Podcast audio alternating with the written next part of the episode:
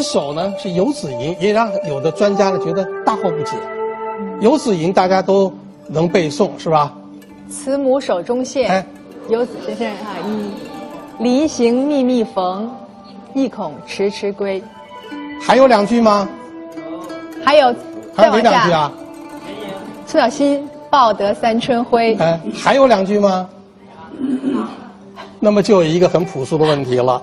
大家知道唐代的这个这种五言诗啊，要么是绝句，嗯。四句，要么是八句，五律是律诗是八句，嗯，这首诗居然就六句打坐，就是它是一个很不规范的一个作品，而且孟郊啊，在这个唐代诗歌的这个研究专家的眼中，不是一个伟大的诗人。可是老百姓不管那一套，你问我唐诗，我从心窝里告诉你，我印象最深的就是这一首。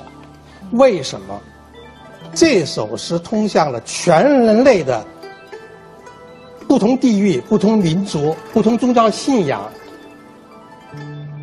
各色各样肤色的人的心灵的深处，因为没有比母爱更伟大的感情了。我们可能有很多的差异、很多的矛盾、很多的纷争，但是在母爱面前，我们最后我们没话可说。我们的认知、我们的情感是一样的，所以这首诗很伟大，非常伟大。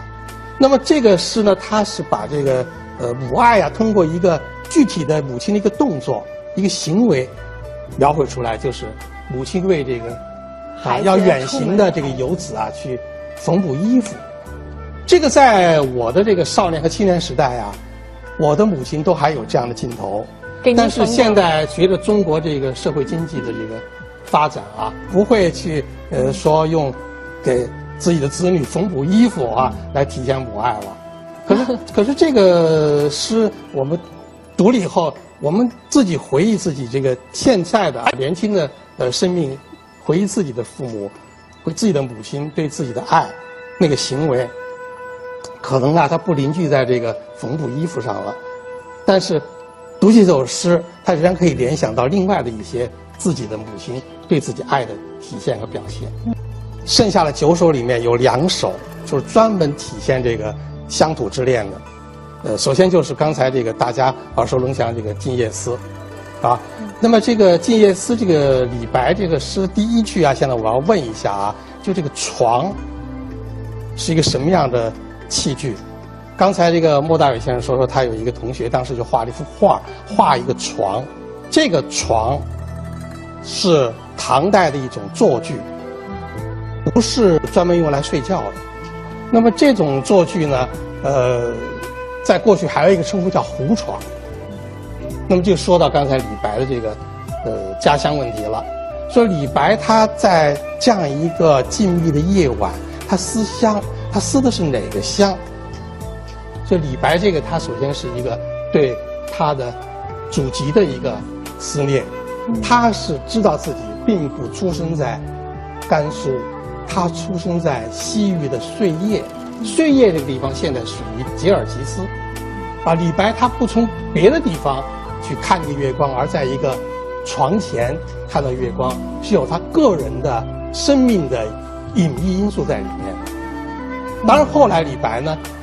长大以后呢，又随着他的父母啊，又回到这个中国境内。那么定居在哪里呢？四川。啊，现在四川江油那个地方。他在那个地方成长，啊，所以他的这个故乡的概念呢，包括了他的祖籍、他的出生地，嗯，和他的成长地。这个思乡的概念啊，不是一个呃狭窄的古板的概念，嗯，它是一个很宽的，是吧？开阔的一个概念。所以李白这个诗为什么他打动人心啊？是吧？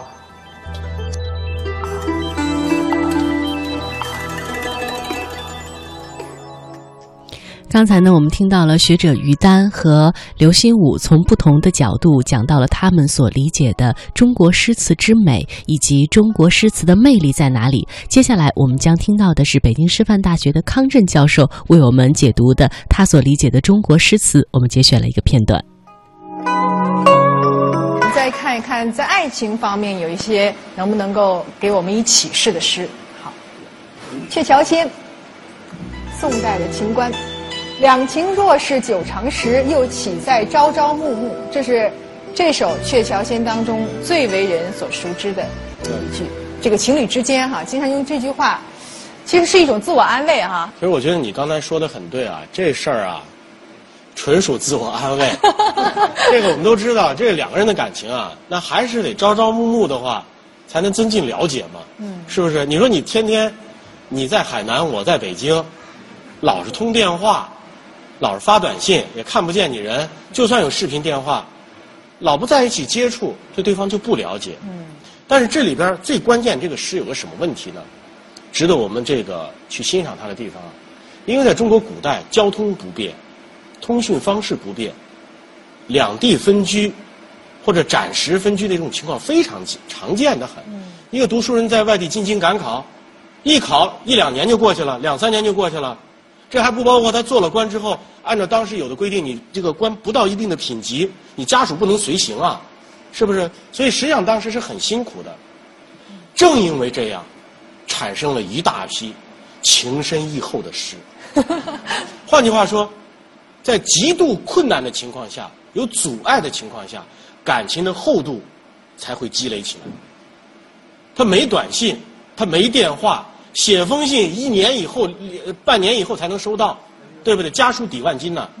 在这种情况下，诗人的感情就积累的时间就很长，他就能写出这样情深意厚的诗。天天就经受考验了啊！对啊，你现在不一样了，我是挺想你的，我早上想你，下午打张机票我就立刻出现在你跟前，你还想不想了？打电话马上就能听见，马上就能听见。视频发个微信，照个照片对，就说两地分居，高铁有。所以感情的浓度啊，反而就淡了，反而就酝酿不出像这样的诗来。这样的诗，当然我们不希望出现这样的情况，但是也正因为这样的诗，才能够把远隔两地的人紧紧的系在一起。那这首诗当中，我们也读出了古人的一种爱情观啊。是这样。我们再看另外一首，看看这个爱情观是什么样的。摸鱼儿雁秋词啊，这是节选的。元好问，问世间情是何物，直教生死相许。这就有点刚烈的感觉了哈。这有点刚烈，但其实啊，这个诗跟刚才那个诗可以对读。嗯。为什么两个人两情若是久长时，不必朝朝暮暮呢？因为我们情之所至啊，已经达到了让我们可以以生死相许的程度。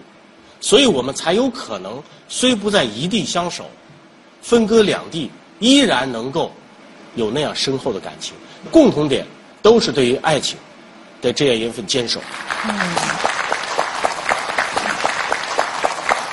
所以这点我们要向古人学习。好，再来看这个，一看就是一首对人的事业啊有所阐发的一首诗了。王国维。古今之成大事业、大学问者，必经过三种之境界。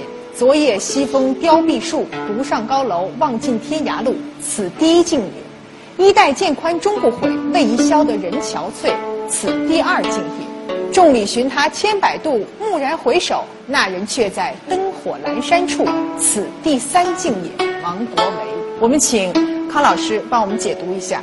第一首诗是宋代的，那么昨夜西风凋碧树，这个其实并不重要。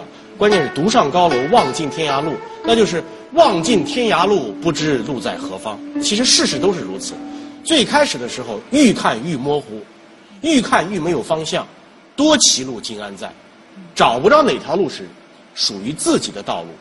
所以这是第一重境界。那么后来呢？是刘永的词，说“衣带渐宽终不悔，为伊消得人憔悴”，苦苦追寻，追寻到什么程度呢？追寻到腰都瘦了。但是呢，我始终不改悔。这本来是刘永写给有情人的，是说我爱你爱到这个程度。但他用来是说什么呢？在追求事业的过程当中，一旦认准了这条路，我就要走下去，永远都不改悔，死也不改悔。